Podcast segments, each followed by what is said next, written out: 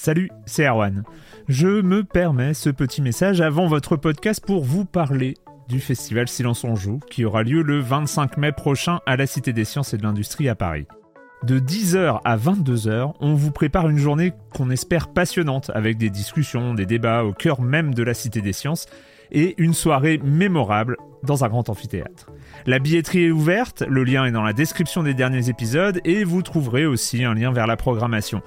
C'est 20 euros pour la journée et la soirée, et si vous voulez juste passer nous voir en journée, il suffit d'une entrée classique pour la cité, c'est 13 euros tarif plein avec éventuellement des réductions. C'est la première fois qu'on organise un truc pareil et on espère vraiment que vous répondrez présente et présent. En tout cas, nous, on a très envie de vous croiser de rencontrer celles et ceux qui nous écoutent chaque semaine. Rendez-vous donc le 25 mai et je vous laisse avec votre épisode de Silence en joue ou de la bande-annonce ou de Gâchette gauche ou de Dans la boucle. Enfin bref, bonne écoute. I'm Sandra, and I'm just the professional your small business was looking for. But you didn't hire me because you didn't use LinkedIn jobs. LinkedIn has professionals you can't find anywhere else, including those who aren't actively looking for a new job but might be open to the perfect role, like me. In a given month, over 70% of LinkedIn users don't visit other leading job sites. So if you're not looking on LinkedIn, you'll miss out on great candidates like Sandra. Start hiring professionals like a professional. Post your free job on linkedin.com/people today. Silence en joue, Erwan Cario, bonjour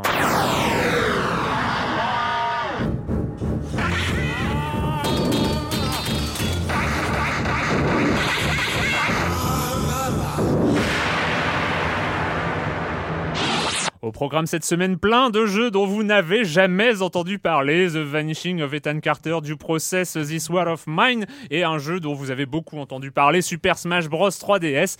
Ça fait déjà un beau programme. Euh, il y aura Monsieur Fall, le grand retour de la minute culturelle hein, qui fait sa rentrée. Et euh, bien sûr, le com des com, vous connaissez le reste du programme. Et je commence en accueillant deux de mes chroniqueurs favoris, deux autres nouveaux chroniqueurs qui font leur rentrée aujourd'hui, leur rentrée Silence on joue. Euh, Pierre-Alexandre Rouillon, as known as Pipo Mantis de Canard PC et du podcast Les démons du midi. Tout à fait, bien joué. Bonjour Pipo. Salut Erwan. Et Corentin Lamy du magazine JV et du podcast ZQSD. Bonjour Corentin. Bonjour Erwan. On commence avec toi Pipo avec un jeu Oculus qui fait peur ou qui fait pas peur je Non, sais pas. qui fait pas peur. Enfin, Qui est stressant, mais qui ne fait pas peur. Ça s'appelle Keep Talking and Nobody Explodes. Voilà, un titre qui résume à peu près le jeu. Est-ce que je peux fait- deviner On peut deviner le gameplay là, juste euh, rien qu'avec le titre. Euh, moi, je pense à une sorte de euh, de speed où il faut pas euh, parler très très vite, autrement on meurt. Alors, bien essayé, mais à quoi servirait l'Oculus dans ce cas-là? À rien. À Voilà. quoi sert l'Oculus de toute façon ça, Alors, en, en fait, en fait, mais c'est là que c'est très malin. Keep Talking and Nobody Explodes, c'est euh, un jeu de coop, de déminage en coop. Le démineur, dans la pièce où il y a la bombe, est à l'Oculus et voit une bombe euh, différente à chaque nouvelle partie. Les joueurs autour, eux, ont un manuel de genre 80 pages et doivent, selon ce que dit le mec qui voit, donc je vois en haut à gauche, il y a tel mot qui est écrit, en bas à droite, le numéro de série, c'est ça, machin. Les autres doivent chercher autour, sans voir la bombe, sur des feuilles, à quoi correspond en fait chaque truc et quels, quels- quels sont donc les boutons à appuyer, les fils à couper, etc. pour le démineur. Le rouge. Euh, Toujours le rouge, je Le suis pas- rouge. justement pas forcément tout le temps. Et donc, euh, de- sur la petite vidéo qu'on voit pour l'instant sur, sur, sur le site qui est donc euh, keeptalkinggame.com, on voit que tout le monde a l'air d'être très très très stressé et ça a l'air vraiment rigolo. Et pour une fois, je trouve que c'est un vrai gameplay qui se prête à l'Oculus. quoi. Est-ce qu'on peut ressortir l'expression gameplay asymétrique ou c'est euh, passé hein? On, on dit plus ça. Bon, je crois que maintenant c'est c'est passé le mode. Passé. on va arrêter alors avec le gameplay asymétrique, on, on arrête. Mais ça a l'air très chouette. Les deux Ouais. joueurs jouent avec l'Oculus euh, Non, non, justement, un- le, Ah, mec, avec le mec qui est dans la pièce avec la bombe est à l'Oculus. D'accord. Les autres sont Et t'as la tour de contrôle en fait. Voilà, hein, les autres sont à la tour de contrôle, enfin, jouent en coop pour Mhm. euh, trouver le- les, les- les- les choses euh, D'accord. sur, sur les T'en as un qui joue John McClane et Voilà. les autres qui jouent les flics au Au téléphone. téléphone, exactement. Ah putain, mais non. euh, Et l'autre, ouais, voilà, et l'autre dans le jeu, euh, Le bleu, dans, le rouge. va appuyer sur les Mhm. boutons et tout. Ouais, pas mal. Pas mal. Le concept est cool en tout cas. La vidéo fait envie. Euh, Corentin du Tetris. Oui, alors c'est c'est moins une news qu'une promesse complètement affolante. je- Tu continues, hein, je. Il te tin, fait le bed. C'est euh, alors un homme dont le nom m'échappe présentement, qui est donc, euh, je crois, le producteur de films immortels tels que Mortal Kombat Oui. et autres chefs-d'œuvre, euh, qui a annoncé, je crois, avoir les droits du film Tetris. Euh, donc le film Tetris racontera, euh, non j'en sais rien du tout, je sais pas du tout, personne ne sait, personne, je pense même que les mecs qui ont acheté ça ne savent pas ce que le film Tetris pourra raconter. Tout ce qu'on sait c'est qu'ils ont dit que ça raconterait pas l'histoire de pièces géométriques. Donc voilà, je sais pas. Super. Après, après, il y a eu plein de rumeurs. Enfin, il y a eu le rumeur du, du film Missile Command aussi, Ah oui, c'est qui vrai. qui, a été euh, annoncé. Et il y a le film là qui, pour le coup, qui va sortir notamment avec Peter Dinklage euh, et, euh, et d'autres, euh, qui, qui est basé sur le court métrage Pixel. Euh, je sais pas Ah. si vous vous rappelez de ce court métrage qui était réalisé par Patrick Jean, un Français à l'époque, euh, où on voyait euh, New York euh, attaqué par Ah oui. euh, Donkey Kong, euh, par euh, des Tetris justement qui détruisaient les immeubles. Des tétrominos. Des tétrominos, pardon, pardon, c'est vrai. Euh, et il a été adapté, il sort en 2015 ou 2016, euh, je crois. Et il y a aussi euh, Shadow of the Colossus qui est en pré-prod, je crois d'ailleurs. Ah oui. Alors ça pour le coup ça Oh. pourrait ressembler à quelque chose donc c'est un peu difficile. Ouais, mais ils vont, réussir- ils, ils quand même réussir à le foirer, je suis pas Ah trop oui. inquiet. Un terrain, ouais. Donc Tetris. Ouais, mais alors, genre, je me demande, est-ce que ça serait pas peut-être un biopic sur euh, l'histoire du créateur du jeu, tu vois, en, en Russie Bah, hein. C'est encore ce qui peut être le plus intéressant. Ça peut être marrant, mais en même temps, je suis pas l'impression que ce soit hyper passionnant. Le biopic du, du jeu en lui-même peut être rigolo, mais lui, je sais si, pas. mais c'est- attends, tu rajoutes des flingues, des histoires Ah d'espionnage, vrai. t'en Ouais, fais une sorte vrai. de Matahari euh, vidéoludique, c'est génial. Ou alors noté, ce sera peut-être pas au Et tu ciné, mets Vladimir Poutine. Et voilà. voilà, mais ce sera peut-être pas au ciné, ce sera peut-être juste un documentaire. aussi. ouais, non, bah, not. En tout cas, j'attends aussi le jeu qui va être adapté du film. Ah bah oui. Tetris de movie de video game, là ça va. ça peut être pas mal. Euh, le com des com de la semaine dernière, on commence avec Cytoplasme, euh, un podcast sur Destiny Westland 2 et Murasaki Baby. Mais le jeu qui fait vraiment rêver dans ce podcast, c'est Elite Dangerous. Euh, Clément nous en a parlé en introduction. Putain, 30 ans, ça fait bizarre. Le premier Elite avait déjà tellement d'avance sur les autres jeux de son époque. Vivement bientôt, avec ou sans le cast que qui fait vomir. Euh, Lina Nounette, j'étais déjà à moitié convaincu, mais je pense définitivement que je vais craquer pour Westland 2 qui me vend pas mal de rêves. Très bonne idée. Très bonne idée. Euh, par contre, je trouve que vous avez été vraiment très light sur Murasaki Baby. Euh, limite, vous n'auriez pas parlé, vous n'en auriez pas parlé, ça aurait vraiment été la même chose. Je suis pas forcément en désaccord avec toi, Lina Nounette. Euh, le fait est que nous avions complètement explosé le timing. Et Il restait deux minutes pour Faut parler. aussi dire de- qu'il n'y a pas grand chose à en dire de Murasaki Baby. quoi. C'est une jolie histoire, mal racontée, avec un gameplay qui vient parasiter le tout. euh, Enfin, c'est vraiment loin d'être inoubliable. euh. Voilà, bon, Voilà. c'est, ça reste. euh, et puis y a le- les, les avis étaient rejoignaient un peu, un peu celui-là. euh, mais bon, c'est vrai, c'est vrai qu'on avait prévu d'en parler un peu plus, et c'est vrai qu'on avait deux jeux assez énormes Mm. avant, donc on avait un peu explosé. Je crois que Monsieur Fall est arrivé au bout de 52 minutes dans, dans ce podcast, que c'était largement hors, euh, hors euh, planning.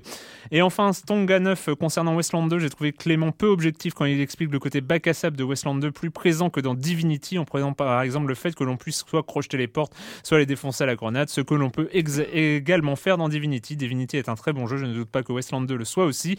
Mais ce qui m'a vraiment fait accrocher à Divinity est son système de combat. J'ai cru comprendre que ce n'était pas vraiment le point fort de Westland 2. Je l'achèterai donc peut-être plus tard, en cas de forte pénurie de jeux vidéo. Malgré ce bémol, très grand plaisir de retrouver Clément d'ailleurs, même si je l'ai trouvé peu convaincant cette fois-ci sur Westland 2.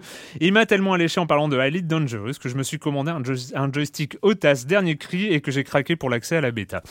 Voilà. Ah, c'est mal moderne. Ouais, Elite Dangerous ou le- les joysticks, je sais pas Le tout. le tout. Euh, et voilà. Et puis nous allons donc commencer avec The Vanishing of Ethan Carter.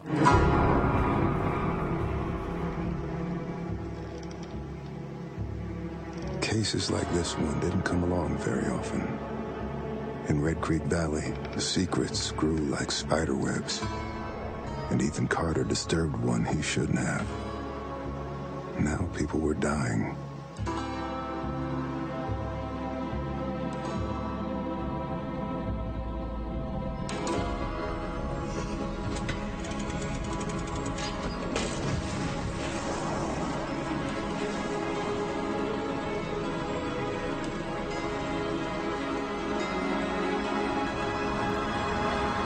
Vanishing of Ethan Carter, euh, scène indé, pour euh, le coup, si je ne m'abuse. Oui, après, c'est des, des Polonais qui viennent de People Can Fly, donc qui avaient bossé sur Ah des oui. jeux comme Bulletstorm et tout ça, qui n'ont strictement rien à voir avec. euh, Et alors quand on regarde, parce que moi je Carter. suis pas allé beaucoup plus loin pour l'instant, mais quand on regarde les... ce qui est disponible en ligne, notamment ce, ce trailer, on voit quand même que c'est... euh, voilà, on est dans, on c'est plutôt bien léché graphiquement. euh, c'est c'est plutôt du très très haut niveau. Qu'est-ce que ça raconte? Parce que moi, j'ai pas compris grand chose. Euh, moi, j'ai Voilà. fini le jeu euh, hier Et matin toujours rien et je n'ai pas compris davantage. Ce que je suis à peu près certain d'avoir compris, c'est le titre du jeu de Vanishing of Ethan Carter, qui est donc aussi son pitch, c'est-à-dire la disparition d'un garçon qui s'appelle Ethan Carter, donc de son nom de famille, euh, qui, avant de disparaître, a appelé à la rescousse un détective qu'on incarne, donc, et dont on imagine, même si on sait assez peu de choses à son sujet, qu'on imagine être vraiment là, euh, comment dire, le prototype, euh, le, le détective dans ce qu'il a de plus euh, prototypal et de plus euh, caricatural presque, qui euh, arrive dans cette vallée où il va, une sorte de vallée un peu abandonnée, où il y a juste une famille qui vit encore un petit peu dans une baraque au bord d'une rivière, et il va se balader. trouver des trucs louches, des indices, des cadavres parfois, essayer de connecter tout ça et pour essayer de comprendre un peu ce qui est arrivé à ce petit Ethan. Euh, sachant que niveau gameplay, on est dans du. un peu comme dans ce, qui est presque un genre maintenant, c'est les Dear Esther-like, c'est-à-dire c'est un jeu de promenade. En tout cas, c'est un petit peu un jeu de promenade, mais il y a quand même 5-6 enquêtes à des moments donnés où tu vas trouver. Un, en général, ça commence par. Tu trouves un cadavre.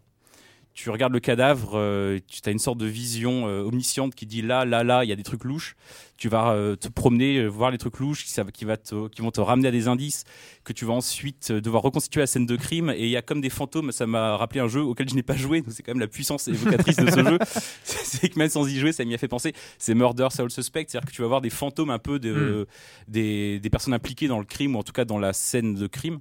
Et tu vas devoir, comme des pièces de puzzle en trois, en trois dimensions, tu vas essayer de les reconnecter et surtout de les réagencer dans l'ordre chronologique. Donc il y a, il y a quand même un petit gameplay qui est assez simple. hein. C'est euh, l'essentiel du jeu consiste quand même essentiellement à se balader, à se perdre un petit peu parce que mine de rien, même si c'est un monde ouvert, euh, même si c'est un couloir, il y a quand même l'impression de se balader dans un monde ouvert un peu. euh, T'as l'impression d'être dans Skyrim en Pologne un peu quoi, jusqu'à ce que tu vois des fermes, comme ça, tu te dis, euh, c'est censé- se passer aux États-Unis, mais c'est des Polonais, ils ont fait Mm. avec sous la main, donc c'est la Pologne. hein, Ouais. Ils manquent juste la centrale nucléaire au loin, on arrive dans Stalker, qui se passe pas en Pologne, je sais, mais bon, c'est- c'est pareil.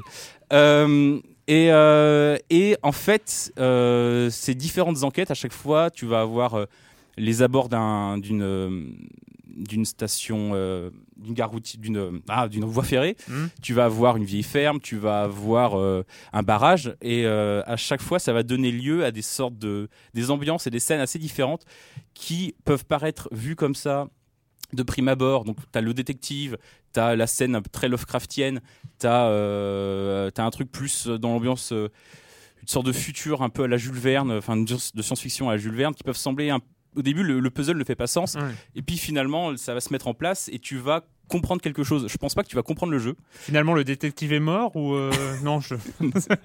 Alors le détective n'est Il a pas mort. le savoir, Voilà, je spoil spoil. le jeu à tout le Le monde. détective n'est pas mort. Mais en fait, il y a un sens, je sais pas lequel, parce que moi, dès que j'ai fini le jeu, je me suis dit, mais qu'est-ce que je viens de voir et qu'est-ce qu'on a essayé de me raconter?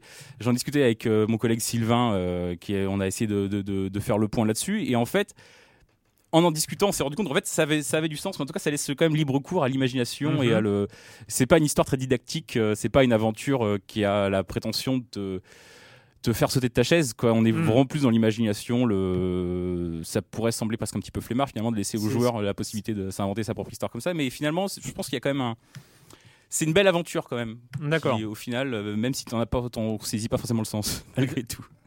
Pipo, tu voulais... Non, je voulais euh, demander justement, oui, ce côté un peu patchwork euh, d'univers et d'éléments, euh, mais tu t'y as répondu toi-même. Est-ce que ça fait pas un peu flemmard euh, du coup et, Bah, parce et donner l'impression d'une espèce de tout un peu artificiel et, pas, et pas vraiment pensé en fait? C'est, c'est, en fait, c'est présenté comme ça, ça peut sembler très artificiel. Au final, on reste dans une sorte de Pologne Lovecraftienne. Je pense que c'est la première fois que ça a été inventé. Ah, du coup, C'est- nouveau, c'est cool. C'est assez nouveau, la Pologne Lovecraftienne.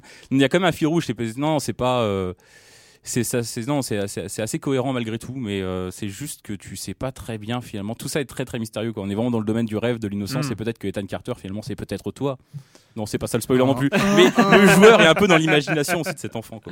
D'accord. Et euh, comme, euh, comme on le voit donc, dans, dans les vidéos de présentation, c'est, ça, ça reste quand même un jeu beau. Enfin, ouais, c'est, c'est très très pour un jeu qui a été développé par un studio qui j'imagine modeste. De, je suis pas sûr qu'il y ait 10 mecs dedans. hmm. Euh, non, c'est vraiment très beau. Mais de toute façon, j'ai l'impression qu'il y a une sorte de malédiction des jeux polonais à être souvent très beau.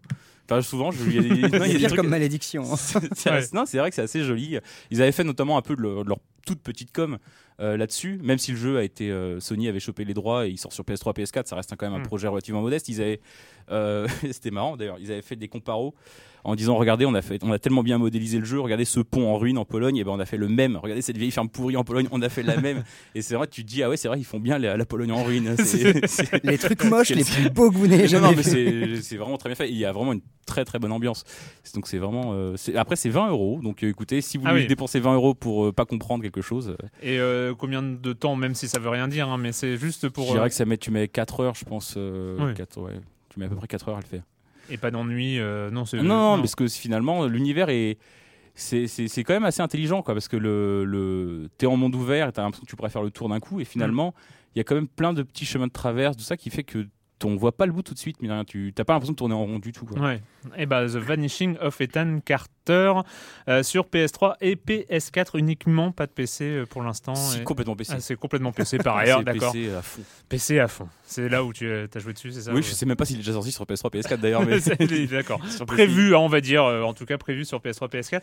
Euh, Pipo, toi, tu vas nous parler d'un jeu auquel vous ne pouvez pas jouer, chers auditeurs. euh, Pour le moment, encore, en tout euh, cas. mais euh, bientôt et euh, plutôt prometteur qui s'appelle Due Process. Exactement. D'où ça vient Pourquoi toi tu y as joué et pas nous d'abord Ah, ah, déjà, Ah. alors déjà, ça va être un jeu un peu plus belliciste que, que Ethan Carter. hein. Je crois qu'il y a un peu plus de M16 dans mon jeu que dans le tien, pour le coup. Mais c'est peut-être un petit peu moins euh, contemplatif. Euh. Mais euh, alors, Due Process, ça vient de Californie. Ce sont euh, les étudiants, ex-étudiants de chez Giant Enemy Crab Games, euh, qui donc euh, préparent un espèce de Rainbow Six sous acide. C'est-à-dire qu'en fait, c'est du 4v4 ou du 5v5 4v4. Euh, une équipe d'attaque, une équipe en défense, dans des maisons générées aléatoirement. Et c'est trois rounds de chaque côté. Donc, D'accord. quand tu es attaquant, tu commences dans une petite fourgonnette où tu as tes, euh, ton équipement que tu peux prendre pour ce round. Au niveau du scénario, il n'y a pas. Il n'y a pas de scénario, non. C'est on tue les gens. Voilà, Voilà. on tue, on a une maison. Voyons, on un scé- tue. un scénario. Non, mais je demande, je demande. C'est mon rôle de demander ce genre de choses. Ça est bon, d'accord. Et donc, euh, quand tu es dans ta fourgonnette, tu as diverses armes et divers items que tu peux prendre. Donc, ça va être une charge pour exploser un mur, euh, un bouclier anti-émeute, etc. Mais qui sont en nombre limité. Entre les rounds, il va donc falloir, euh, enfin pas entre les rounds, mais d'un round à l'autre, il va falloir économiser, savoir ce qu'on utilise en faisant un plan d'attaque de la Mhm. maison. On peut, comme dans les Rainbow Six d'époque, dessiner en fait sur un plan pour dire toi tu vas par là, telle équipe va là, etc. Et ce qui est assez rigolo, c'est que ça se retrouve aussi sur la mapping game en fait quand tu joues. Donc tu revois Ah, les tu, flèches. tu- tu euh, retrouves tes flèches euh, en FPS en fait. Voilà, les Ah, flèches et, et autres horreurs qu'ont dessiné tes collègues, bien évidemment, parce que Ouais. dès qu'on donne à quelqu'un la possibilité de dessiner quelque part, On dessine une bite. exactement, C'est voilà, c'est la règle. tout à fait. De, son, de, de l'autre côté, tu as l'équipe donc qui défend, qui elle va aussi avoir droit à son plan de la maison, et c'est de deviner par où attaque l'équipe d'en face, puisque Hmm. chaque, chaque euh, bâtiment aussi euh, dispose d'un, comment dire, d'une boîte de fusibles en fait que les attaquants peuvent prendre pour éteindre complètement les lumières, et c'est les seuls qui peuvent avoir des, euh, des night vision. Donc euh, Mhm. ça peut très vite être assez intéressant. Et donc après, tout va être question de 20 secondes durant lesquelles ça, ça- ça va être l'assaut en fait, et réussi ou raté en fonction de qui a le mieux fait son plan. Et ça va à toute vitesse, c'est ultra brutal. On passe bien plus de temps finalement à, à faire son plan qu'à essayer de le mettre à exécution et à se rater généralement. Mais ça va être euh, alors bon, toi tu vas prendre donc cette porte là, toi tu poses une charge là-bas, mais tu reviens parce qu'on va la faire péter pour faire diversion. Pendant que toi tu ouvres cette porte là, l'autre va jeter une grenade flashbang par l'autre, etc. Sauf que bien évidemment il y a toujours un truc qui foire Normal. tout le monde meurt et c'est génial. C'est-à-dire qu'on a pu y jouer contre les devs donc, qui nous avaient euh, proposé de jouer avec eux. On a passé trois heures dessus, on s'est pas, euh, enfin, on s'est pas arrêté. Et c'est encore euh, en état prototype en fait. Alors c'est- ça fait genre trois mois qu'ils bossent dessus. Les, les persos sont même pas encore des persos, c'est des persos de Minecraft en gros euh, tout bleu ou tout rouge qui sont même pas animés. Et pourtant on a passé trois heures dessus tellement c'est, euh, il y a une tension, il y a un truc. Vraiment quand t'attends, quand t'es dans ta baraque et que t'attends l'assaut et que tu sais pas par quelle porte ils vont venir, que tu penses que tout est plus ou moins couvert par tout le monde, mais pas certain, c'est génial. Mais est-ce que finalement, enfin comme tu le racontes, on a limite l'impression que c'est un coup de dé, euh, que au niveau euh, skill et préparation, finalement, bouh, ça marche moyen, et que c'est un, un coup de dé ou un coup euh, de, de pierre, papier, ciseaux. euh, Alors pas du tout, nous on se foirait parce qu'on était contre les devs qui eux connaissent bien leur jeu, Allez. qui eux savent que euh, bah, si on a fait péter une porte, eh ben, on pourra pas en faire péter euh, une de plus au prochain tour, que si on a déjà jeté une flashbang, il nous en reste plus que trois, euh, eux ils calculent ça. Ouais, Nous on n'y était pas trop. c'est ça. Et surtout ce qui est très drôle, c'est que si un attaquant meurt pendant le round, un des défenseurs peut lui prendre son item. Des items auxquels il n'a pas le droit d'habitude, comme un bouclier anti-émeute justement, ou des charges ou des grenades. D'accord. Et le garder le round suivant, non pas le. Ah, non. si, si, Ah oui. si, si, c'est là que c'est intéressant. ouais. Donc en fait, tu as trois tours d'attaque et puis trois, Trois tours de de défense, ouais. D'accord. Et euh, ils en sont donc trois mois de dev et pas évidemment. Trois mois de pas- dev, une vidéo YouTube sur leur site euh, dueprocess.info, donc DUE Process. Et c'est à peu près tout.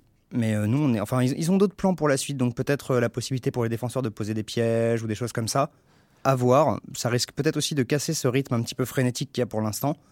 Faut voir. Mais, mais c'est vrai que là, euh, même en perdant, c'est génial, quoi, pour l'instant. C'est vrai, c'est Même vrai. en étant nul, en Ouais, se ratant le- sur les grenades. Sur... C'est un vrai plaisir coop, et c'est d'ailleurs pour ça que la plupart des vrais bons jeux coop ne fonctionnent pas malheureusement, c'est qu'il faut jouer avec des potes. Je pense à Mm. des jeux comme Brink, euh, etc., qui n'ont pas trouvé leur public, dit-on Ouais. entre, entre jolis guillemets. Là, ça risque d'être pareil, sauf si vraiment tu joues avec des potes.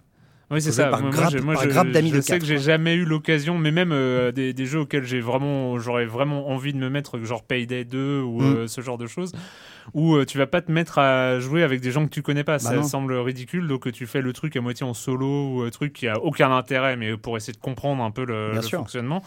Et c'est un peu frustrant, euh, justement, de pas. euh, Ah, je comprends. Bah là, Ouais. c'est pareil, il faut, faut une vraie discipline et tout, donc euh, ouais, faut y jouer avec des potes. Dit, Payday process. 2 a tout, de même cette particularité que même en planifiant à fond, tu, quand même, même avec des potes, tu te poires quand même. hein. Ah bah Oui. c'est pareil ici, il n'y a pas de souci, hein, c'est D'accord, la même chose. Parce que c'est ça, t'as- t'as joué, c'est ça et, euh, Ouais, Payday 2, je- j'ai jamais réussi à faire un casse sans tuer euh, la moitié de la population de la ville, mais Moi, j'ai du coup, j'ai regardé des vidéos de, jouer, de gens qui jouent en coop. C'était très impressionnant, mais c'est, euh, moins intéressant, forcément. Euh, du process, euh, pas de bêta, même pas d'alpha, même pas de précommande, même pas de rien. Voilà. Voilà, voilà. Ah bah voilà. Notez ça Allez- dans vos tablettes, voir- les amis. Notez sur, ça. vos- sur leur site, des fois que, très, que un de ces quatre, ils annoncent une alpha ou une bêta fermée ou ce genre de choses, mais euh, j'avoue que là, je crois qu'il n'y a rien de prévu. Alors, euh, ça a commencé sur Nintendo 64. Nous avons eu la version Melee sur GameCube. Nous avons eu la version Brawl euh, sur Wii. Et nous avions la version 3DS, euh, qui n'a pas d'autre nom que Super Smash Bros 3DS. On retrouve donc toute la galaxie Nintendo, voire même un peu plus, puisque nous avons du Pac-Man, du Pokémon, du Sonic et, euh, et encore quelques autres. Pokémon, ça reste globalement Nintendo. Ouais, à peu de sans- choses Oui, c'est hein. vrai. Non, c'est pas Bandai, non, c'est Nintendo. euh, Ah oui, c'est oui, Game Freak et Nintendo. ah oui, pardon. mais non, oui, bon. non, mais ça arrive, ça arrive, ça arrive, Ça ce genre de choses. Euh, donc, Super Smash Bros 3DS.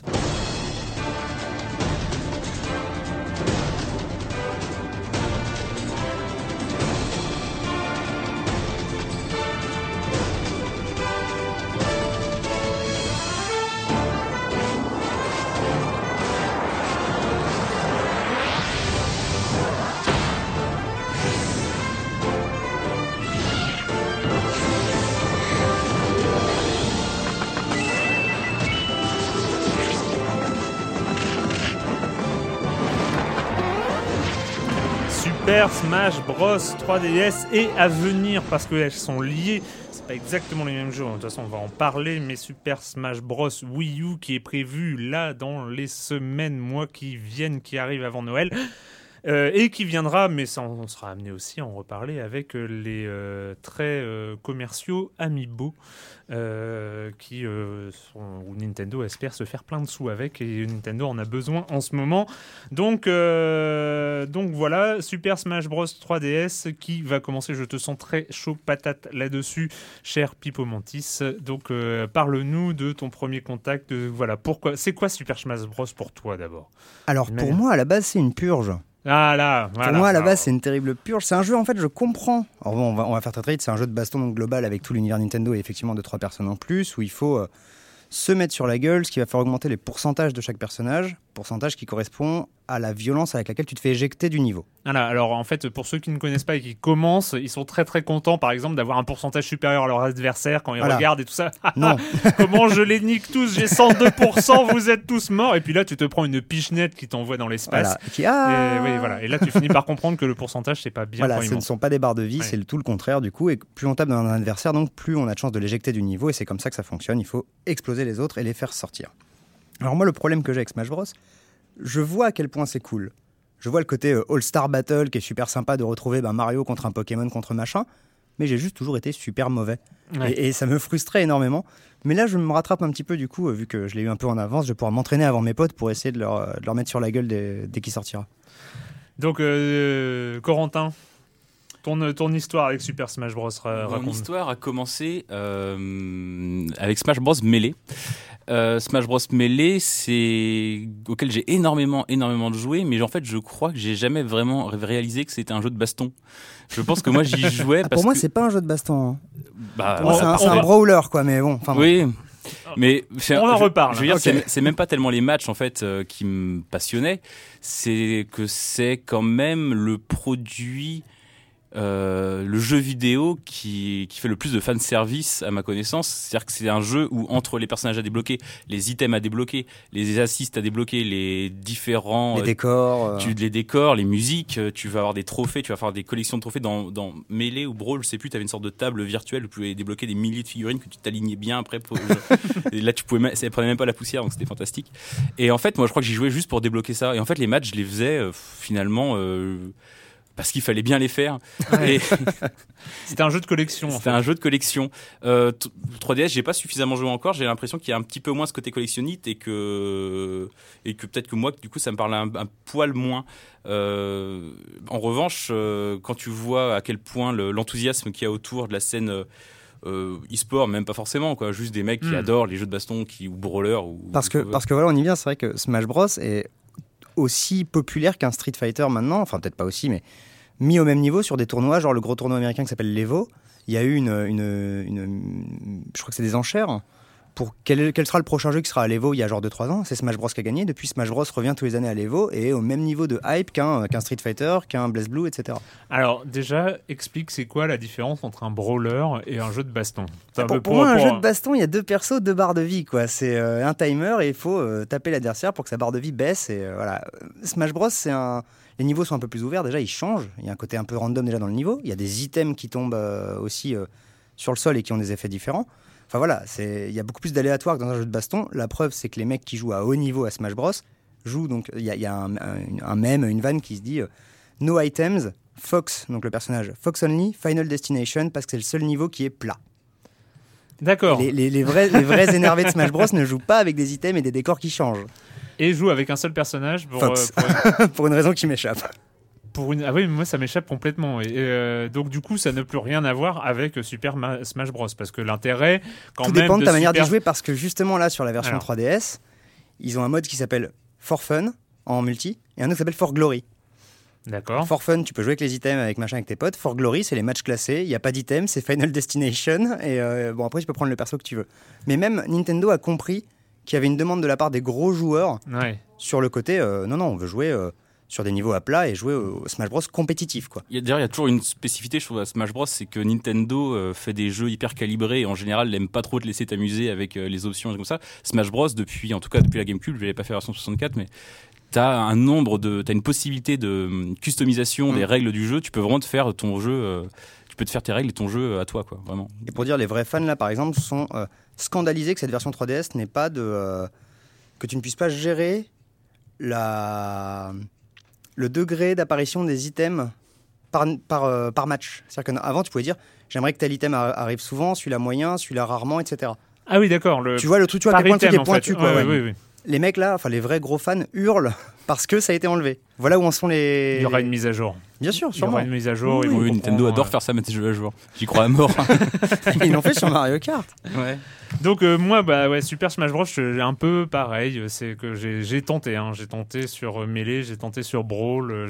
moi, j'ai un problème, c'est que je comprends pas ce qui se passe à l'écran. Mm. Je ne comprends pas. C'est il y y a un truc où il y a trop de choses et, euh, et ça m'arrive souvent, euh, même sur le petit écran de la 3DS, qui est un avantage dans cette, dans cette situation quand même. Mais même sur le petit écran de la 3DS, eh ben je, des fois je perds mon personnage. Je, je sais pas où il est. Alors généralement quand je sais pas où il est, c'est qu'il a été éjecté, qu'il est plus là. Donc euh, c'est, et il est réapparaît finalement. Mais il y a un moment où euh, il y a trop d'explosions, il y a trop d'objets, il y a trop de choses et, euh, Alors, et je suis perdu. En fait, à mes yeux, là, ça dépend des stages. Mais c'est vrai que prenons le, le stage de Pac-Man qui est à fond noir. Ouais. Euh, quand tu as les quatre persos, euh, chacun à un coin de l'écran ou à un coin du stage, ouais, ça peut devenir. Enfin, il y a des problèmes de lisibilité pour moi dans ce Smash Bros, mais dans, certains cas assez particuliers. Mais voilà, quand tous les persos sont très éloignés, que la caméra est dézoomée au max et que le niveau n'est pas très lisible, Ouais, ça pose un, un souci à mes yeux. Moi, c'est ce- ouais, pardon. Vas-y, non, non, Non, vas-y. c'est ce qui m'intrigue un peu avec cette version 3DS, c'est que euh, bon déjà le, le casual total que je suis, qui finalement s'intéresse moins au combat qu'au truc à débloquer. Moi, pour l'instant, j'ai l'impression que c'est pas un avis définitif encore parce que j'ai encore y joué 800 heures, je pense 800 heures, 800, bref. Mais euh, j'ai l'impression qu'il y a peut-être moins de trucs à débloquer. Et le mec qui est pointu, qui va vraiment euh, vouloir euh, y jouer quasiment, euh, enfin, euh, com- comprendre les techniques à fond du jeu. Déjà, euh, on parle de l'écran, de la lisibilité, qui est quand même, c'est pas tout à fait ce que tu as sur une télé. En Mm. plus, le multi, euh, bon là, le jeu est pas encore sorti, comme on disait avec Pivot tout à l'heure euh, avant l'émission, c'est que le jeu est pas encore sorti, donc tu joues avec des Américains, des Japonais, et que pour l'instant, euh, Bah, ça rame coup, un ça peu. rame, mais, euh, Et on sait pas trop. Bon, après, on verra quand on jouera entre Européens, ça marchera peut-être mieux. Et, Moi, je et les- déjà pris des branlées. hein. En ligne Ouais. Et ça ramait ou c'était. euh, Non, c'était plutôt fluide. Ah ouais. Ah ouais, donc on, a dû être malchanceux. Ouais. Et, euh, et puis les contrôles, quoi. Les contrôles là, sur 3DS, c'est quand même pas tout à fait, je trouve, le. Euh, c'est quand même pas tout à fait la, la, la maniabilité que tu avais sur GameCube. quoi. C'est quand même moins précis, c'est un peu plus. euh, Alors c'est marrant, ça m'avait choqué au début sur la démo. Et euh, là, à force de- à force d'y jouer, moi, je, en fait, à la base, je m'énervais beaucoup en me disant c'est idiot, pourquoi est-ce qu'il nous force à jouer au stick alors qu'il y a une super croix de direction, sur, bah, en l'occurrence sur 2DS Et je m'étais pas rendu compte à quel point ça jouait sur l'analogique en fait. Faire marcher Mhm. ou courir ton perso, t'es obligé de jouer au stick Ouais. pour que ça fonctionne. Et je trouve qu'à terme, on s'y fait en fait, ça m'a pas tant choqué que ça. Donc les contrôles, les contrôles sont un peu Il y a euh, un temps type, d'adaptation, euh, je pense, type mais- euh, jeu de baston, c'est-à-dire que tu as un coup normal, un coup spécial avec euh, à chaque fois les quatre directions. Voilà, faut que tu mettes les directions en Euh, même temps. pour, euh, pour, les, pour les déclencher ou pour déclencher des variantes ou des, ou des coups spéciaux différents ou euh, ce genre de choses. t'as la charge la- avec, la- euh, la- Et tu peux les charger. ouais. tu peux les charger, oui, tu peux les charger. Euh, Et et une chope euh, et un bouclier. Une chope et un bouclier. Mais c'est là qu'on rejoint ce que tu disais tout à l'heure, euh, mon cher Corentin, c'est le, le fanservice. Il est, il est même là, il est dans les Mm. animations des persos, il est dans les coups spéciaux des persos. C'est surtout là qu'il est le fanservice. Ah oui, c'est délirant. De Docteur Mario qui va jeter une gélule, euh, le perso de. Enfin, tu peux jouer le chien de Duck Hunt qui donc va envoyer euh, un. Spoiler. Un, un pigeon. Ouais, spoiler alert.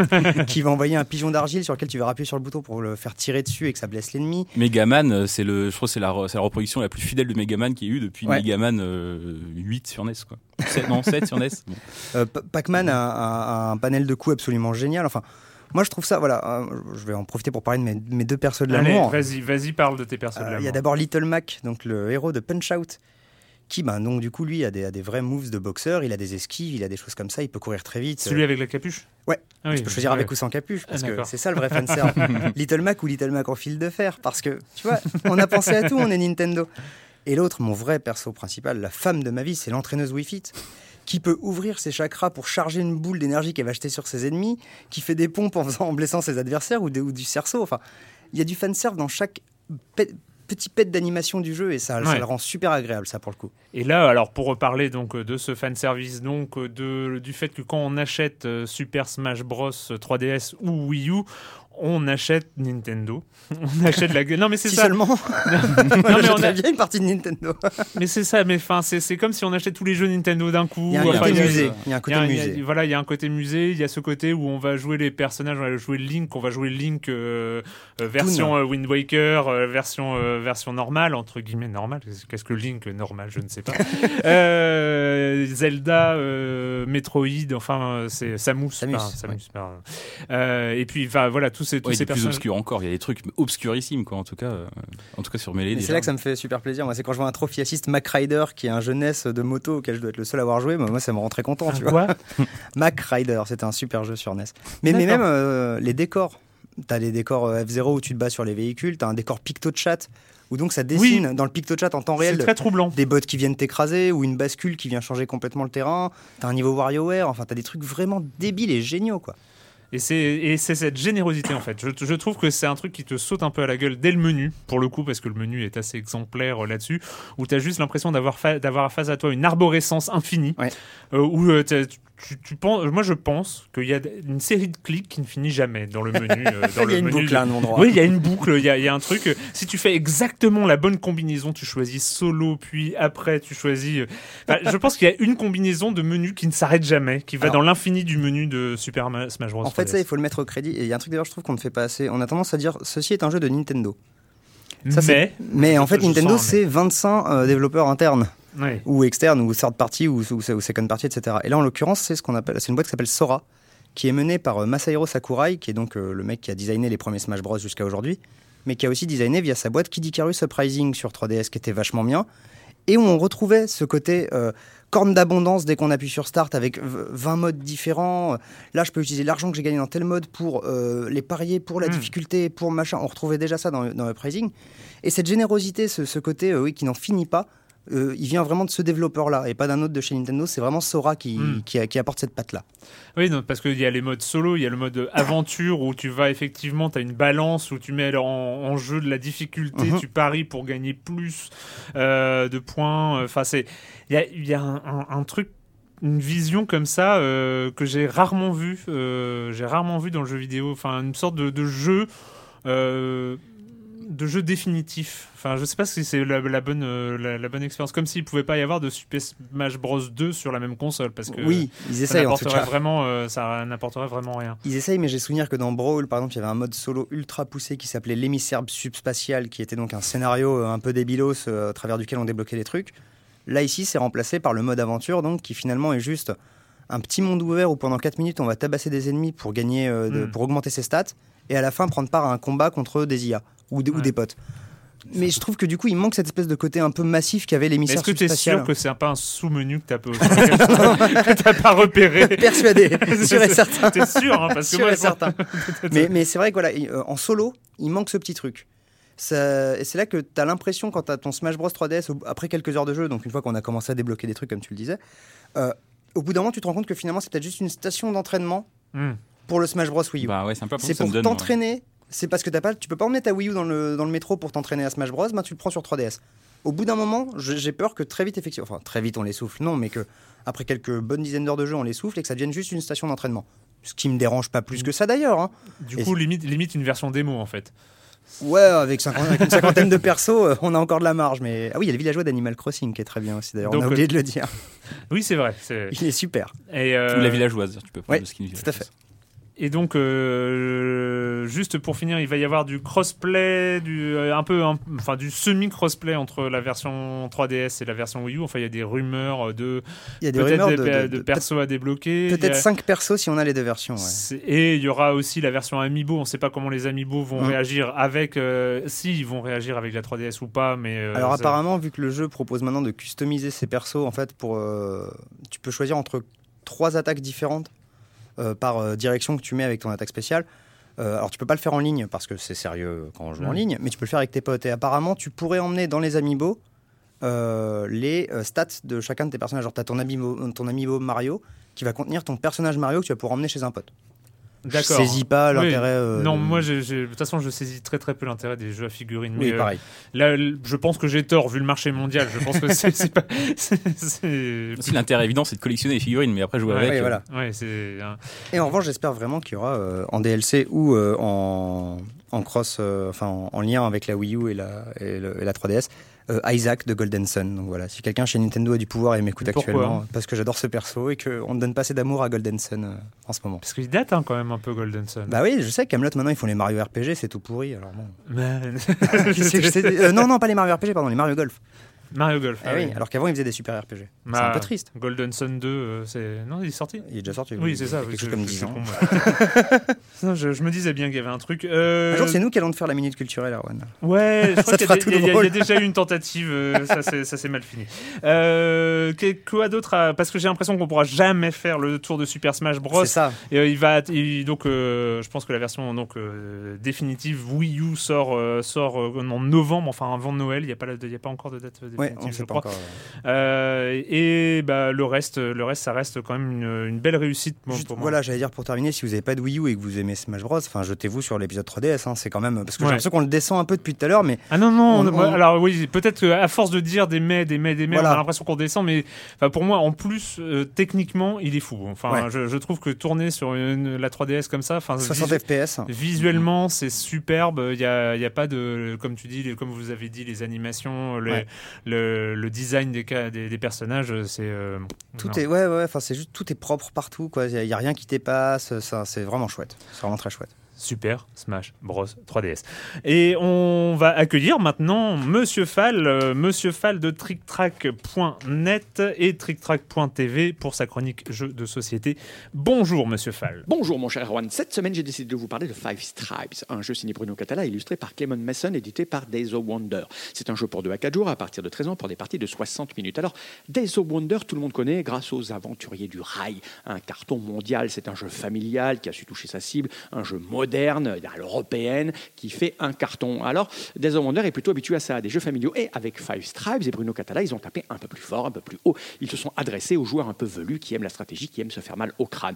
Five Stripes est un projet assez intéressant puisque Bruno Catala s'est attaqué à la l'AOL, au principe de la l'AOL. L'idée globale de ce genre de jeu, c'est vous allez prendre un paquet de jetons, de choses, et vous allez les égrener, vous allez les dispatcher sur le, sur le terrain de jeu et vous allez euh, faire des choses avec, avec ces points. Et dans Five Stripes, ce qui se passe, c'est que vous avez des meeples de différentes couleurs, des petits jetons, rouge, vert, jaune, et en fonction du paquet que vous prenez, que vous allez déplacer, le dernier jeton que vous allez déposer sur la dernière tuile qui compose le plateau va déclencher une action en fonction de la tuile et de la couleur du meeple que vous laissez dessus. C'est extrêmement simple à faire. Le truc compliqué, c'est euh, d'enchaîner les bonnes actions dans le bon ordre, de profiter de ce que vous voyez sur le terrain, puisque tout va changer à chaque tour. C'est un jeu d'opportuniste pur. Vous allez devoir vous adapter, vous allez devoir essayer de deviner les stratégies et les tactiques des autres pour profiter au mieux de leur déplacement, pour euh, aller dans votre stratégie à vous, qui peut être diverses et variées. Car c'est là où le jeu est profond, c'est qu'il y a plein de manières de marquer des points, plein de manières de gagner. Vous allez pouvoir récupérer des cartes qui ont des actions spéciales, vous allez pouvoir prendre le contrôle de tuiles pour marquer des points, vous allez pouvoir utiliser des pouvoirs ou contrôler des tuiles sur lesquelles il y a des pyramides ou des palmiers, etc. etc. Enfin,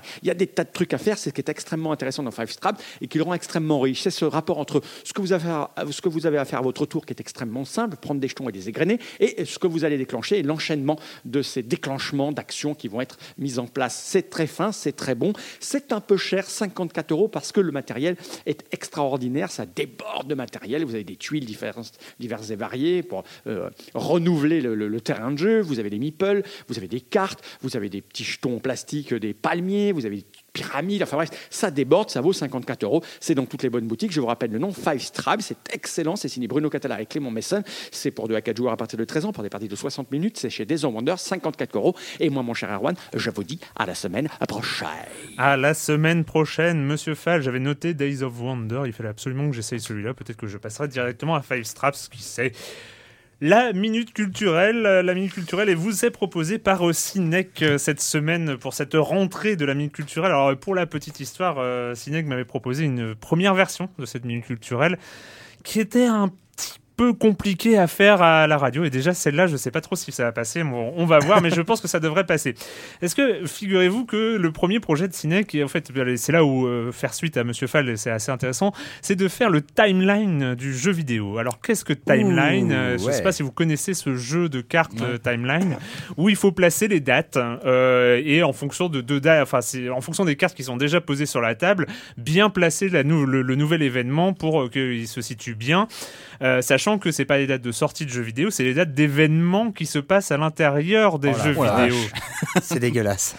Donc, euh, en discutant avec Cinec, on s'est rendu compte que faire des cartes à la radio et visualiser le nombre d'événements déjà posés, ça allait être un peu compliqué. Donc, ce qu'a décidé Cinec, et je pense que ça va bien passer, c'est que nous avons cinq dates de référence. cinq dates de référence, et je vais vous donner les feuilles. Hein, donc, euh, mais notez chez vous, euh, chers auditeurs, vous pouvez noter ou noter dans votre tête.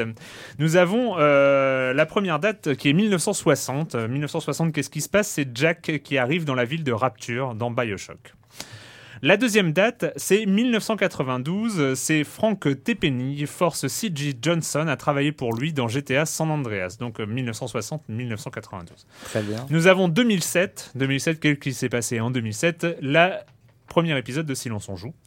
Euh... J'étais à 4, hein, ça. c'est ça. 2033, euh, Artium part pour euh, Police dans Métro 2033. Mm bien nommé. Et enfin, 2161, la puce de filtrage de l'eau contamine, euh, euh, contaminée de l'abri 13 tombe en panne dans Fallout. Évidemment. Donc je vais vous donner, je me lève, hein, je pars du micro, je vais vous donner une feuille avec ces cinq dates pour que vous les mémorisiez, faut que vous les ayez sous les yeux. C'est complètement interactif. J'ose à peine le dire, mais je crois que c'est le 3 décembre qu'elle tombe en panne la puce d'eau. Mais je pense que Ouh. si c'est Ah ouais. c'est faux, je vais passer pour un con. Si c'est vrai, je vais passer pour un gros nerd.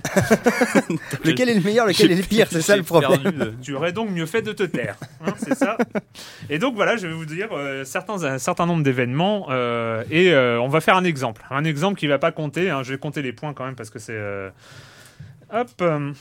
Ah, alors nouvelle l'exemple. saison, on recompte les points, c'est de la Ouais, folie. quoi. ouais, non, mais de toute façon, je- Ça va durer deux épisodes, oui, on le sait. ça va donner la moitié d'un épisode. c'est ça. Euh, par exemple, l'Holocauste nucléaire dans Westland 2. Et il faut dire entre quel épisode ça se passe? Entre quelle date et quelle date? Bah, Je dirais entre Silence on joue et Métro. Ouais, alors tu dis les dates, s'il te plaît. Entre 2007 et 2033.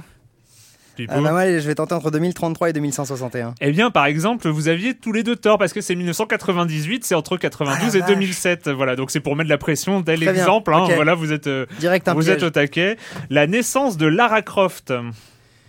Ah, dans le jeu, du coup, euh, je dirais que c'est entre Bioshock, euh, entre, Ouais. entre 60 et 92. Bien, bonne réponse. Ah, mais il faut répondre en premier hein, aussi, Corentin. hein, c'est- Oui, juste ça, pour ça, dire j'ai- ouais. J'ai gagné dans mon cœur. si c'est juste pour dire ouais une fois que j'ai donné la bonne réponse. Alors, hein. c'est Ah, le, je suis très en- lent comme garçon. le 14 février 1968. Ah. Desmond Miles est kidnappé par Abstergo. Entre 2007 et 2033 Bien joué, Corentin. C'est en 2012. Le Covenant prend d'assaut à Reach. 33-61 Ah, je vais dire la même chose, mais. Eh bien, c'est après 161, c'est en Ah non, mais attendez, c'est scandaleux 2552. ce qui se passe là. Pourquoi Bah, Parce que je savais pas qu'on pouvait dire après. Oh c'est pas, gra- c'est pas réellement scandaleux, je m'en remettrai. euh, Sir Daniel Fortes qui est à rappeler. Avant une seconde- 1960. Dans quel jeu? Medieval, Résurrection. Medieval 2. Effectivement, avant 1960, euh, Pipo. euh, ouverture de la faille dimensionnelle dans les laboratoires de Black Mesa. Entre 2007, 92 et 2007. Entre 92 et 2007, effectivement. Euh, la date exacte, non, faut pas déconner. Euh, C'était en, en 2000. Euh, Naked Snake devint Big Boss après Entre avoir. 60 et 92. de la Metal Gear Solid 3 Snake Eater. Donc euh, c'était en 1964. Effectivement, euh, Joël rencontre Ellie Entre 2007 et 2033 entre ah les c'était il y avait un piège. Je suis Ah, bah, désolé, c'était en 2033. Oh non Là, c'est scandaleux par contre. Oui, là oui. Là, pas de ah ouais non mais attends, Là, c'est dégueulasse. piège. Du coup, j'ai le point. Comment ça se passe exactement? Parce que là, je pourrais revoir à la baisse euh, le scandale, je pense. tu as un point. Ah. Bon, je suis content déjà d'être venu. Ron- Ray McCoy euh, commence sa chasse au Replicant euh, dans Blade Runner. 2007-2033, j'ai dit, oh, il faut bien qu'il y en ait un qui Bien joué, chose. 2019. euh, c'est euh, Corentin, 2. Pas mal. euh. Euh, la fondation d'Aperture Science par Kev Johnson. Avant 60. Joli, en Ouais. 1947. Il faisait, pas des... il faisait quoi à l'époque? Il faisait pas des. Euh, C'était un truc, c'était déjà un truc Space Race, je crois, non? C'était euh, un délire de, de truc d'astronaute. euh, Ah ouais, il me semblait qu'à la base, ils vendaient, ils vendaient des trucs débiles, genre des meubles ou je sais plus quoi. Genre, il faut que je Faut refasse que je le Portal refasse 2. aussi. Ouais, c'est ouais, Portal juste- 2, il faut le refaire. On il a faut cette séquence, cette 2. sé- très bonne séquence. Naissance de, de Sarah Kerrigan. Entre 2033 et 2161 Après 2161, Ah. donc euh, c'est StarCraft et elle est née Ouais. en 2473. Le premier meurtre résolu par Cole Phelps. Cole Phelps, elle est Euh, noire. Avant 60. Avant 60, c'était en 1947. Euh, le début de la Troisième Guerre mondiale dans Command and Conquer Alerte Rouge 2. 92-2007 Non. Non 2007-2033. Eh ben, c'était en 1972. euh, c'est voilà. Alerte rouge. J'aime tellement cette série qui n'a rien à foutre de l'histoire. David Mason et Mike Harper se rendent en Birmanie pour démanteler une base appartenant à Raoul Menendez. Ouh, ça c'est un Vous ne c'est un connaissez pas Warfare, Call ça. of Duty Ouais. Black Ops 2 Voilà. Donc on a gagné un point. Si on le connaît pas. Si on connaît pas Call of Duty. Euh, Avec- bah, de- ouais. 92-2007. Je suis trop poli en fait, moi, dans les jeux. Ouais, t'es- si tu laisses. c'est vrai, c'est vrai. Moi je suis un charognard en Et plus. tu donc, réponds euh, quoi alors euh T'as que- répondu quoi 92-2007. N'importe quoi, c'est 2007-2033 évidemment. Bien joué, Corentin. Oh, bien joué. C'est Call of Duty, je- Ah, T'es gentil juste pour insulter derrière. Non, Black Ops 2, Black Ops Black 2. Ops 2, oui, c'est mon préféré. c'est celui avec des flingues là et des Et terroristes. un nom d'une voiture. Euh, le conflit kazakh entre les forces occidentales et la Chine dans Battlefield 2 Modern Combat. Bah, c'est- 733 Ouais, j'aurais dit la même chose. Bah non, il y avait encore un piège, c'est en 2007. voilà, voilà, il y avait les, les pièges. hein. La fin de la colonisation du système solaire dans EVE Online. Après 2161 Bien joué, bien joué, c'est en 2730, bien joué Corentin, t'es, t'es- t'es chaud là. T'es... Ouais, ça y est, là, tu remontes là. La Je suis naiss- très 28 e siècle, moi, dessus. La naissance... la naissance du commandant Shepard. 2007-2033. Il est né en 2033. C'était en 2003, entre 2033 et 2161 parce qu'il est et il y avait un piège parce que enfin presque un piège parce qu'il est né presque il est, né- il est né en 2154 le 11 avril pour être plus précis. Oui, on se rappelle. Euh, la noyade de John Shepard Je ne sais pas qui c'est. dans Heavy Rain Ah, euh, Oh là là. euh, 92-2007 entre 1960 et 1992 Ah. c'était en 1977 la cybernétisation d'Adam Jensen dans Oh. Deus Ex Human Revolution. 2007-2033. Ouais, je Pas dis la mal. même chose et je vais perdre. bah oui, Finalement. Mais je pouvais pas dire une mauvaise réponse. Et enfin, les deux dernières questions. Euh, Sam et Max rencontrent Mrs. Bro- euh, Bosco, la mère de l'épicier Bosco, dans Sam et Max, saison 2, épisode 4, Chariot of the Dogs. 60-92. Euh, Ouais, 92-2007, alors je m'en fous, j'en reprends un deuxième. Non, 60-92, c'est bon, Bah c'est oui. ça. Donc vous avez tous les deux Un un, point point. partout, Ouais, ouais, ouais, j'ai pas un. Euh, et enfin, le joueur avec le score le plus élevé est déclaré vainqueur en vitesse de jeu normale dans Civilization 5. Quoi Est-ce hein qu'on peut refaire cette question? l'ai dit exprès pour le joueur avec le score le Ah, plus 2050, évidemment. Bien joué 2050 Oh. donc entre 2033 et, Question. et donc avec euh, 8 points Ah, le mépris D'un coup, le mépris des autres personnes. et donc avec 8 points contre 6 joli score quand même Ah, c'est pas messieurs ce qu'on 8 veut. points contre 6 Pipo gagne euh, Ouh, bah, ce- pas cette première euh, cul- minute culturelle de l'année et merci à Ciné pour avoir revu les règles de son timeline c'est vrai que ça passait beaucoup mieux Chouette idée en tout cas. Pipo, moi, je me... c'est 1960-1992. Non, exactement. Il me semblait que c'était cette fourchette-là.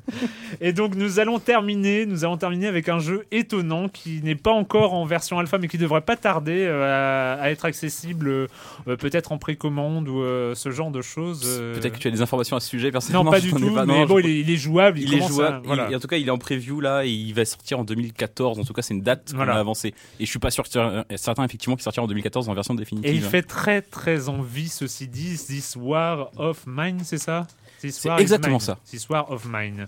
On écoute un peu la bande annonce.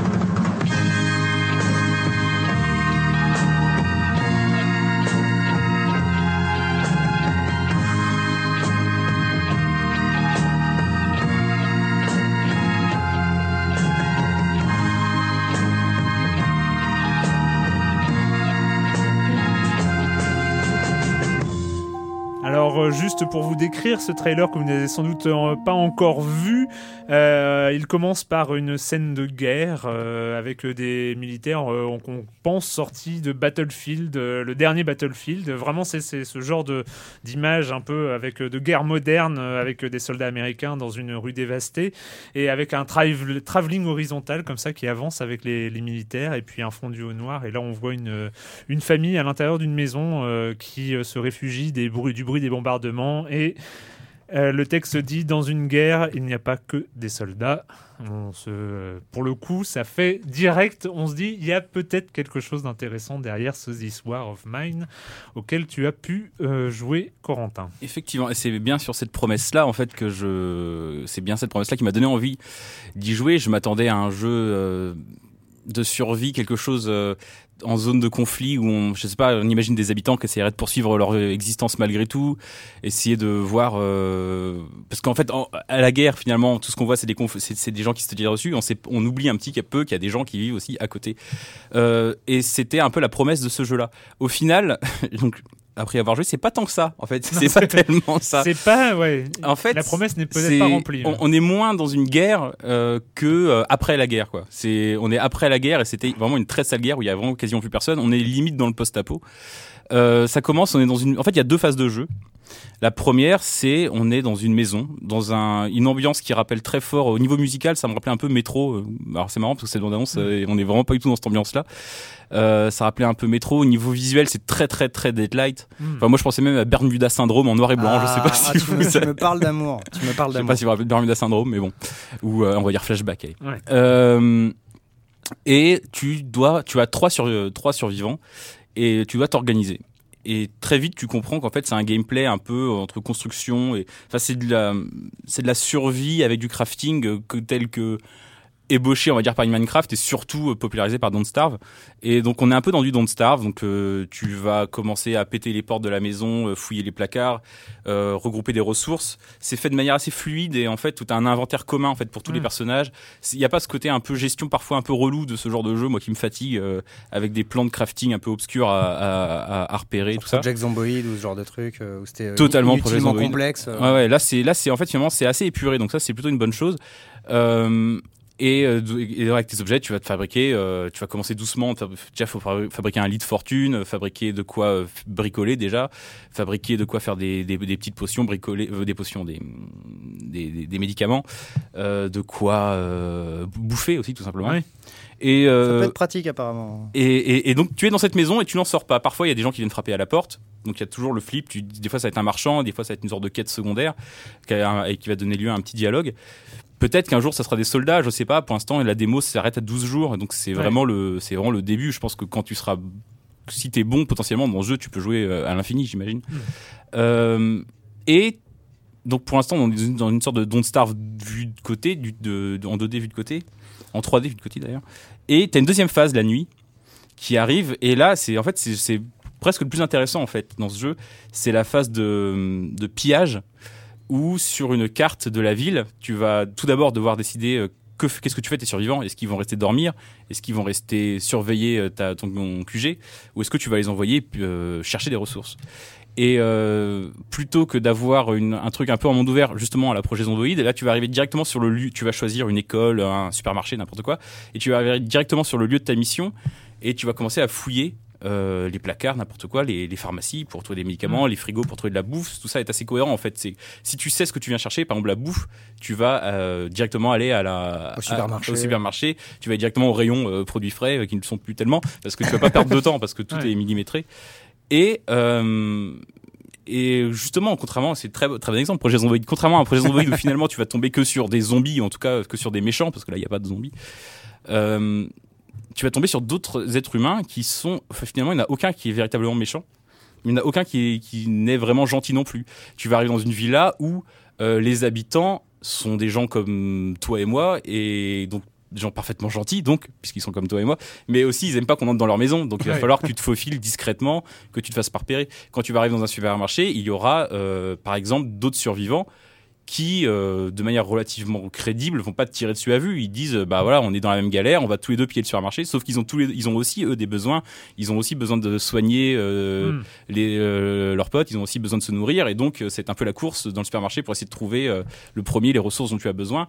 Tu vas tomber sur des milices, des trucs comme ça, mais tu vas pas tomber. euh, voilà, c'est il y a une ambiance euh, comme ça où finalement personne n'est vraiment gentil, personne n'est vraiment méchant. Faut juste essayer de survivre euh, avec les autres, quoi, et contre les autres parfois. Ça fonctionne, euh, ça fonctionne quand t'es dedans, ce côté un peu, euh, bah, la, la vie quoi. La, Bah moi j'étais très surpris, ouais, j'étais très surpris. euh, euh, notamment là une des dernières situations en arrivant dans une école où tu vois des mecs armés et tu dis ouais faut vraiment pas que je me fasse repérer et à un moment donné je me fais repérer et le mec me dit mais non t'as t'as pas à être là casse-toi on va pas te tuer parce que Bah oui, voilà mais ouais, ouais. avance pas plus loin et donc je suis remonté sur le toit je suis repassé par derrière et je les ai quand même pillés en tout cas j'ai essayé mais sans me faire choper et euh, et c'est d'autant plus intéressant quand arrive le moment parce que tes personnages ont une psychologie alors on va pas s'enflammer mais ils sont euh, ils peuvent être tristes ils peuvent être malades ils peuvent être Mm. blessés ils peuvent avoir faim et euh, être fatigués et euh, à un moment donné euh, notamment je me rappelle dans la villa j'avais perdu un mec qui était parti dans une mission secondaire et je me suis dit, bon, là, on n'est plus que deux, c'est un peu la merde. Il va falloir qu'on s'organise vraiment et qu'on passe à l'action.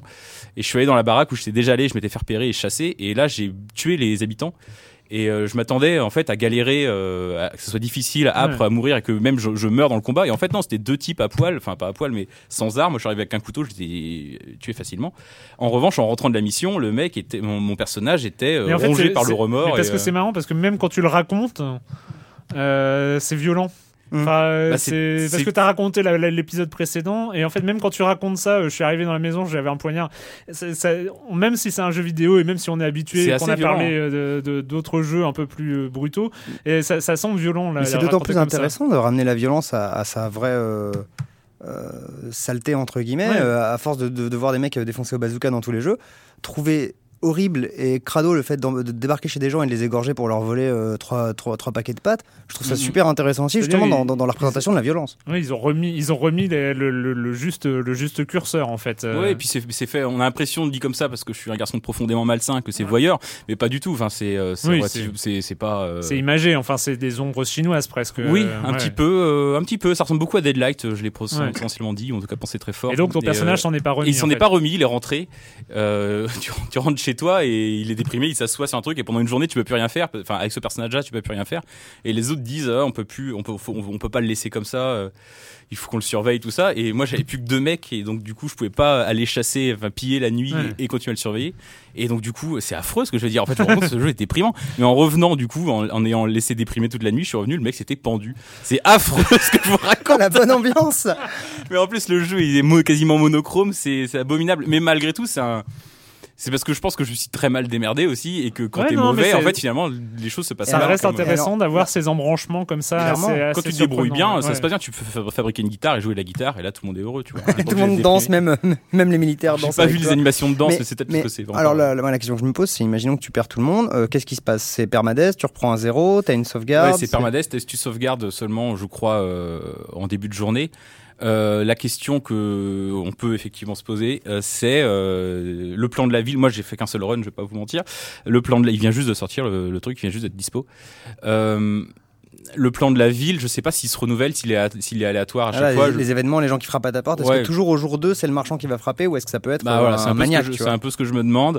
Après, quand vu tu le veux- modèle, vu le modèle, on imagine un. J'ose random. espérer en Je tout pense cas. que c'est un peu aléatoire au sens un peu randomisé où quand tu vas dans l'école, tu vas pas trouver forcément Ouais. la même chose dans le même tiroir, Voilà. tout ça. Mais je pense que euh, globalement la ville reste la même. This War of Mine, euh, donc euh, du euh, survival, peut-être rogue, on sait pas, euh, et euh, en tout cas avec un univers et un, Bien un sombre. contexte euh, Ouais, ouais. qui semble qui semble assez euh, assez original, assez surprenant. Je peux juste conclure en Ouais. une phrase ce que tu viens de faire. J'en fais une autre. Vas-y, vas-y. C'est euh, on, on- on- ils promettent ça comme un ils promettent que c'est un jeu de guerre euh, sans soldats et en fait c'est surtout un jeu de zombies sans zombies quoi et c'est agréable de voir un jeu un, un- agréable c'était pas le bon mot mais un survival où pour le pour t'es pas confronté euh, au énième zombie quoi là t'es vraiment des situations Ouais. concrètes finalement et c'est peut-être plus humain finalement que de, de survivre pour une millième fois contre des des, des, des mangeurs de cerveau En tout cas, moi, ça me fait bien envie. Mm. Je pense que je vais me jeter dessus dès qu'il sera dispo. Euh, c'est fini cette semaine avec le jeu vidéo et la question rituelle à laquelle vous n'allez pas échapper. Et quand vous ne jouez pas, vous faites quoi? Assez vite, bon, on n'a pas des heures, mais vous, euh, quand même. Allez-y, Pipo. Ok, ok. Alors moi, quand je ne joue pas en ce moment, je me régale du retour du Saturday Night Live, qui est peut-être une de mes émissions américaines préférées, qui entame sa 40e saison avec euh, Chris Pratt. Donc si vous ne connaissez pas le concept, c'est une troupe de comiques qui tous les samedis soirs en direct a un invité connu et fait des sketchs avec. Là, en l'occurrence, donc il y a Chris Pratt euh, qui vient faire le con, euh, se moquer euh, de Marvel et de Guardians of the Galaxy, euh, c'est à chialer de rire. Il y a une des comiques de la troupe qui s'appelle Heidi Bryant qui est en train de voler tous les sketchs à elle toute seule. Elle est à pleurer de rire, elle est géniale. Et euh, ils ont un segment au milieu qui s'appelle le Weekend Update, qui est un segment de, de un faux flash info avec des vannes. Alors là, maintenant, ils sont partis euh, dans des vannes de plus en plus euh, violentes et euh, c'est à pleurer de rire, c'est génial. Euh, c'est une petite heure toutes les semaines et ça C'est un de- monument, hein, c'est un monument. C'est un monument, mais justement, les dernières saisons étaient un petit peu descendaient un petit peu en qualité. Là, Ouais. le, le premier épisode, je trouve, repart en grande pompe, donc c'est plutôt cool. Cool. Corentin, euh, tu as réfléchi longtemps. hein. Été- très longtemps À chaque fois, c'est une de tes angoisses, ce, ce passage de l'émission. Mais je ne fais rien. Ma mais si mais je, regarde des vieux trucs que tout le monde a vu depuis 20 ans alors c'est un peu le problème je suis un peu à la bourre ça- Vidéo d'un bébé Je, qui je te rappelle, je te rappelle qu'autour de cette table, généralement, il y a Patrick Helio, donc Ouais. les, les vieux trucs, euh, tu vois, ça, ça choque personne. Mais c'est même pas assez vieux, c'est juste, euh, c'est je suis juste à la bourre. Mais bon, là j'ai vu un truc quand même nouveau qui est sorti cette année euh, sur Netflix France. Il y a, il y a pas grand chose sur Netflix France, mais il y a quand même un truc, c'est qu'il y a quand même la série originale créée par Netflix, la série animée qui s'appelle BoJack Horseman, qui est une série en une petite dizaine d'épisodes sur un. C'est dans une société étrange en fait où les les animaux et les humains vivent ensemble et ça choque absolument personne. Et D'ailleurs, les animaux sont fringués, ils sont, enfin, ils sont, ils sont vraiment parfaitement intégrés et ils parlent un français, un anglais irréprochable. Euh, et donc on suit l'histoire de BoJack Horseman, qui est un héros de sitcom familial des années 90, qui est devenu complètement ringard et qui a jamais réussi à transformer un peu euh, cet essai, qui a jamais accédé à la notoriété totale. Et on le retrouve donc, il est très riche, il habite dans une villa à Hollywood. Euh, Il y a un côté drame de riche et attention, ça va faire peur ce que je vais dire, qui évoque un peu mon oncle Charlie. Et en fait, on est la série commence comme ça et le premier épisode est assez affolant. Je me suis dit, qu'est-ce que c'est que ce truc affreux? Et le générique est génial. Le générique est génial, tu vois le héros qui a une tête de cheval et avec une musique euh, un peu malsaine et il a un mode de vie, on sent qu'il y a de la drogue et, euh, et de la déco violette et ça fait tellement penser à Hotline Miami que je me suis dit il faut quand même que je continue de regarder ça. Et j'ai continué. C'est la tête de cheval là la qui fait ça en fait. c'est un peu la tête de cheval, mais bon, même la drogue et le violet, ça marche toujours. Euh, et, euh, et en fait, ça devient euh, hyper. euh, Il y a un humour qui s'installe qui est quand même extrêmement. Euh, je vais pas dire politiquement incorrect, mais euh, qui va quand même assez loin et qui change un peu de ce qu'on voit parfois, qui est un peu gentillet. Et donc finalement, euh, bah, c'est Netflix, quoi, ils se permettent de faire comme des trucs Ouais. qui sortent un peu des, des sentiers battus. Et donc passer le pilote, ça devient quand même assez rapidement intéressant, même jusqu'à la fin, qui est finalement plus drôle du tout. Et euh, c'est une série animée qui se laisse regarder. Et si vous la regardez, laissez-lui au moins euh, passer au moins le pilote, quoi. Laissez-lui au moins deux épisodes, de, de- une deuxième chance. D'accord, BoJack Horseman. Horseman. BoJack Horseman sur Netflix, qui est disponible en France du coup maintenant. Incroyable. C'est dingue.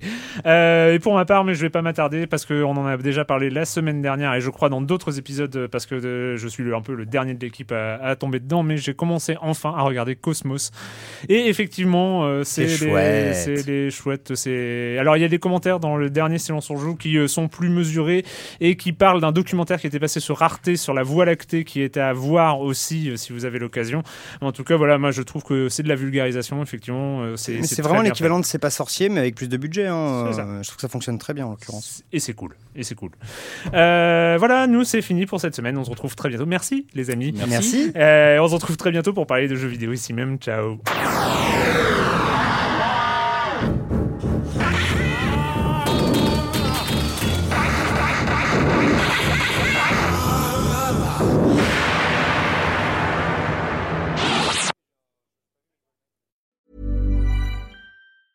Mom deserves the best, and there's no better place to shop for Mother's Day than Whole Foods Market. They're your destination for unbeatable savings, from premium gifts to show-stopping flowers and irresistible desserts. Start by saving 33% with Prime on all body care and candles. Then get a 15-stem bunch of tulips for just $9.99 each with Prime. Round out Mom's menu with festive rosé, irresistible berry chantilly cake, and more special treats. Come celebrate Mother's Day at Whole Foods Market.